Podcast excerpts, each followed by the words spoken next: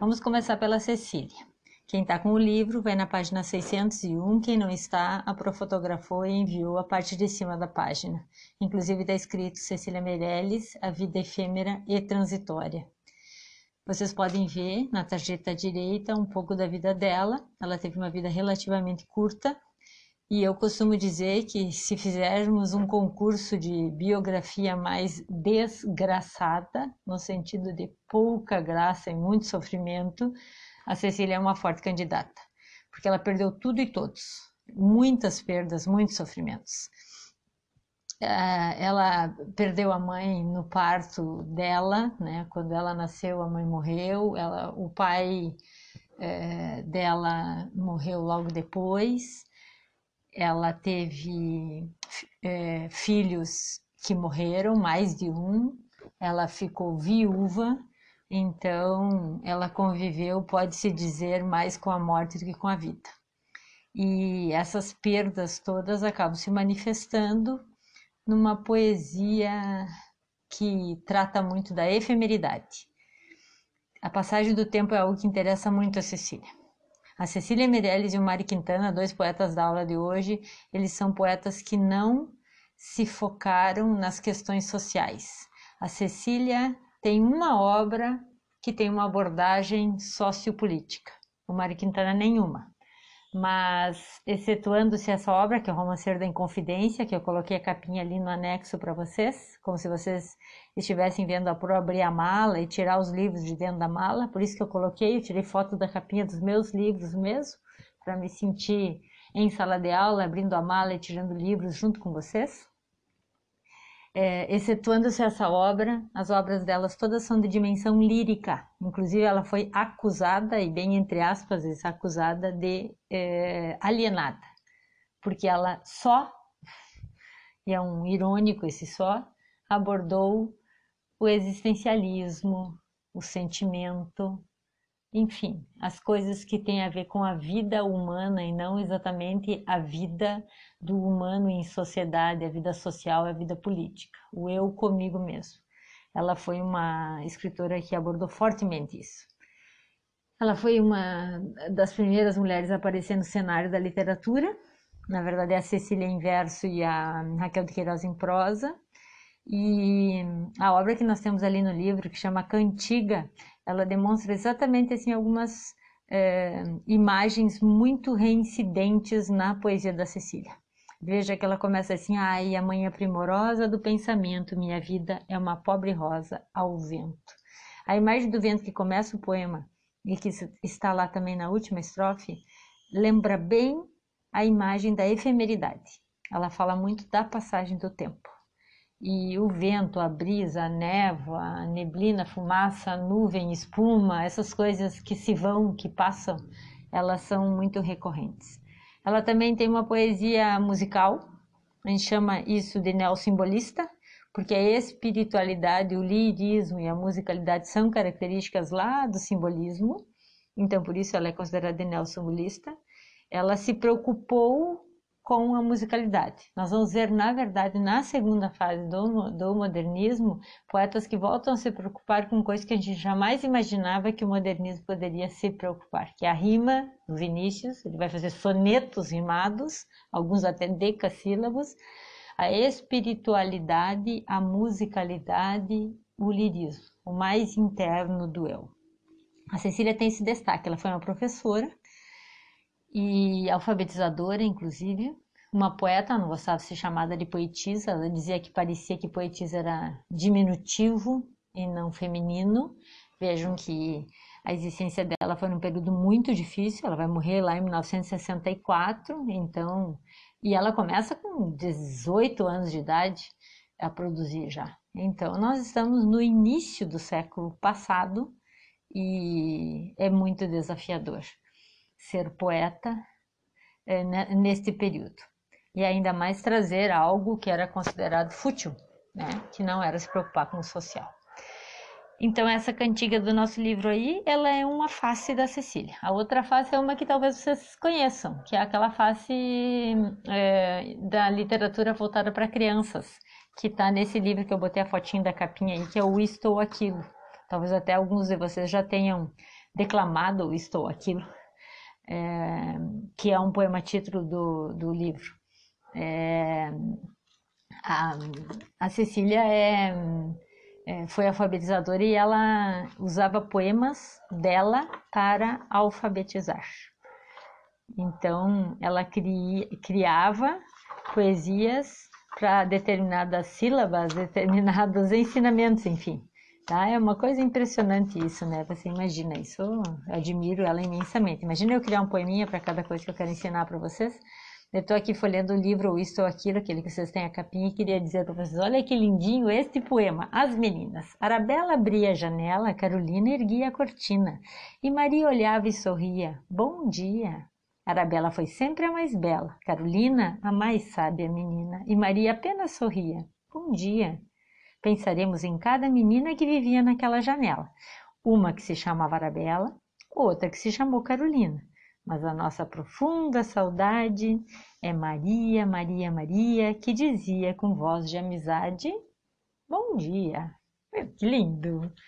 Bom, e uma terceira face da Ceci. Parece até que ela está querendo prestar conta para alguém do, de que acusava ela de alienada, que é uma pesquisa muito longa. Ela levou vários anos fazendo entrevistas, viagens e pesquisas sobre a Inconfidência Mineira e produziu um poema que é uma, uma mescla de épico, de poema narrativo, de consciência social, que ele tem uma estrutura espanhola, por isso ele tem o nome Romanceiro da Inconfidência, mas não confundo, ele é um livro de poemas. As partes são, em vez de liras, como seria de um livro lírico, ou cantos, como seria de um livro épico, eles são romances, romance 1, romance 2, mas são composições poéticas em verso. Tá? Então ele tem o, o romance, daí o nome, o número romano e um título para esse romance. Ela reconta em Confidência Mineira, mas dando uma abordagem lírica, conversando sobre as impressões que teve com a, sobre a, o tema da liberdade e os elementos históricos daquele período. É interessante que aparece Tomás Antônio Gonzaga, Marília, lá do Marília de Dirceu, e os elementos históricos que vocês devem ter estudado muito já sobre a Inconfidência Mineira. Para mim, a parte mais emocionante é uma das estrofes que é lírica, que daí não é narrativa, que ela fala de liberdade e eu acho perfeita, que eu acho que eu já disse em sala de aula para vocês, que é liberdade é esta palavra que o sonho humano alimenta, que não há ninguém que explique e ninguém que não entenda. Bom, vou passar para o Vinícius. Vocês podem acompanhar o Vinícius daí pela apostila de aprofundamento.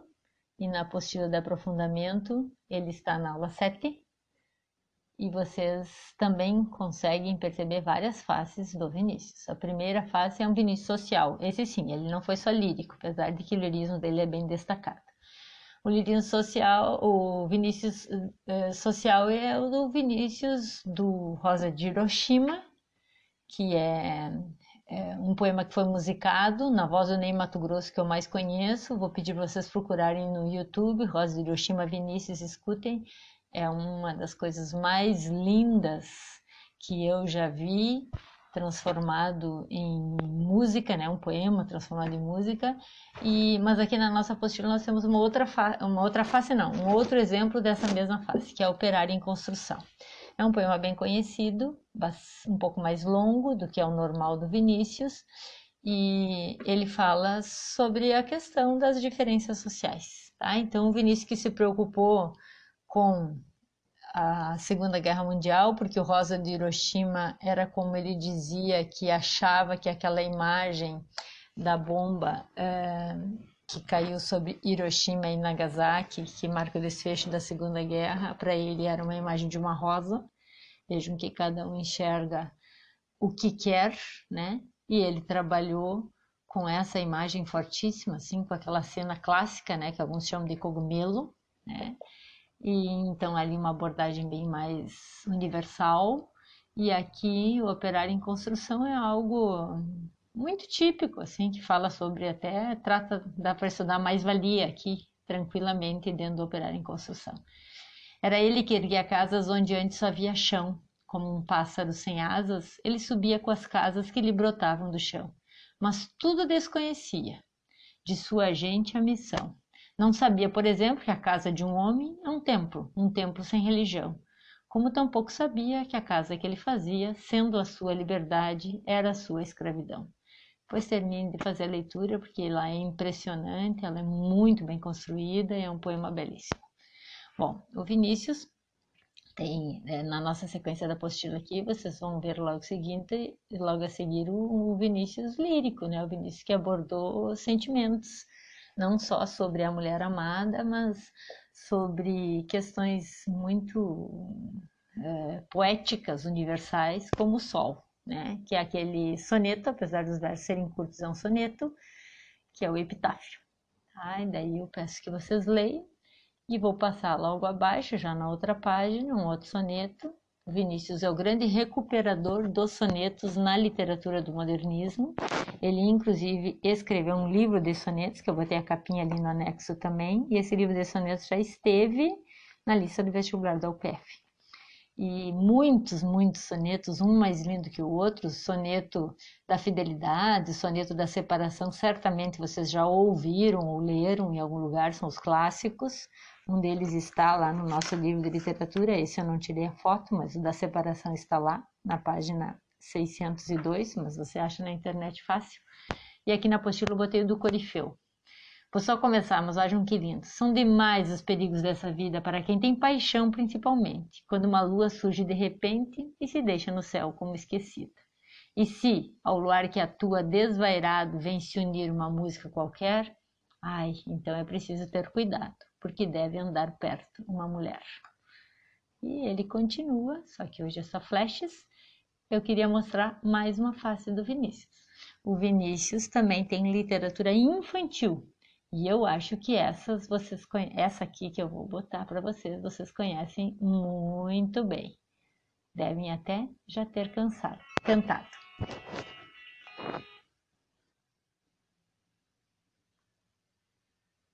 Só um pouquinho. Que voltar aqui.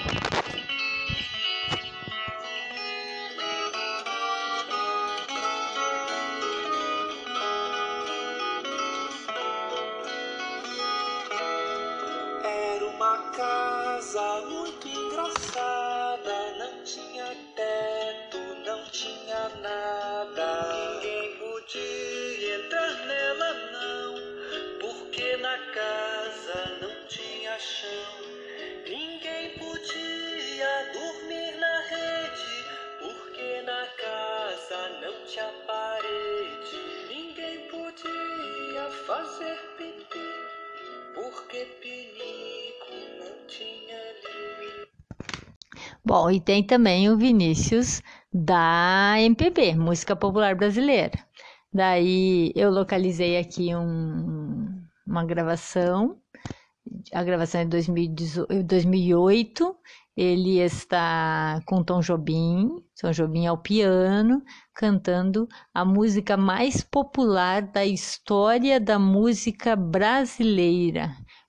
Todos os grandes músicos é, do mundo inteiro quando querem arrebatar multidões, inclusive grandes bandas de rock, até de metal pesado, quando querem arrebatar multidões, como Rock in Rio, por exemplo, eles entram com essa música e a galera toda vem abaixo. Mas aqui eles vão ouvir um pouquinho na voz do Tom Jobim e do próprio Vinícius de Moraes. Olha que coisa mais linda,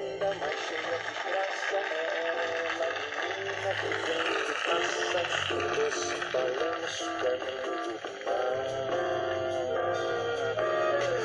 Moça do corpo dourado, do sol de Ipanema, o seu balançado é mais que um poema, a coisa mais linda que eu já vi passar. Por que estou tão sozinho.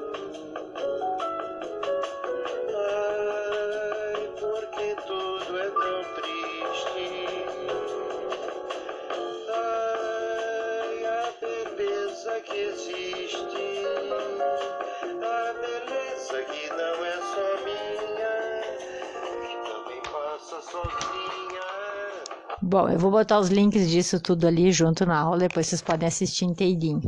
Eu queria falar um pouquinho para vocês da vida do Vinícius, né? Porque o Vinícius teve sete mulheres. Ele dizia que o melhor amigo é, do homem é o whisky, que o whisky é o cão engarrafado. Ele dizia coisas célebres do tipo: o que ele mais gostava era whisky e mulher, os dois sem gelo. Enfim, ele ficou um clássico conhecido como um diplomata que não gostava de usar gravatas né? Um, ficou universal quando começou a sua música a acessar os rádios e ele foi um poeta respeitadíssimo por todos os poetas, como se fosse um grande mestre. Acabou nos deixando um pouco mais cedo do que normal, tinha problemas de saúde, boa parte deles é, provocados também pelo uso excessivo do álcool. É, e ele teve o parceiro mais célebre dele, não é o Tom, é o Toquinho.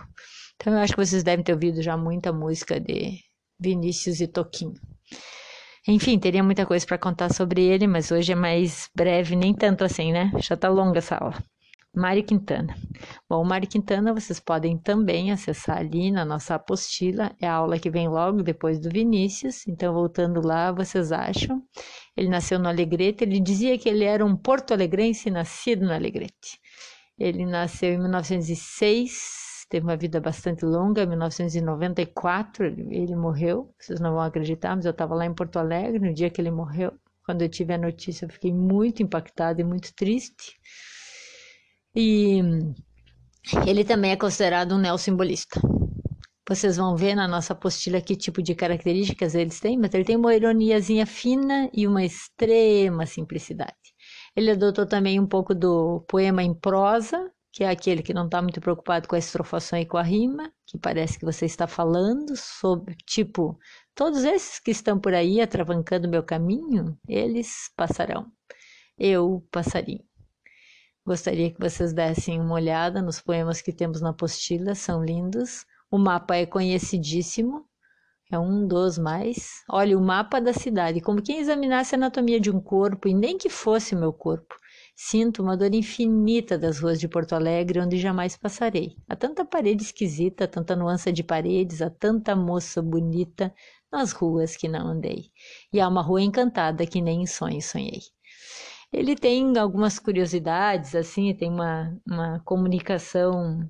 Ele é mais reservado, enfim, né? E dizia algumas coisas estranhas para algumas repórteres que investigavam coisas sobre sua vida, porque ele nunca se casou, não, teve filhos, teve uma vida bem solitária, saiu do Alegrete, assim, e não teve mais muita ligação com a família. Foi um menino doente na infância e desde que ele veio para Porto Alegre nunca mais saiu muito dali, assim, praticamente nem da cidade, nem do estado e nem do país. Teve uma vida muito reservada. Se candidatou três vezes à Academia Brasileira de Letras e, pasmem, não foi eleito nenhuma. Uma vez disseram para ele, porque numa quarta oportunidade que ele teria tido, ele disse assim: Não, me candidatei três, não fui eleito. O que foi cômico, se eu me candidatar uma quarta e não for eleito, pode ser trágico. Tem frases do tipo isso.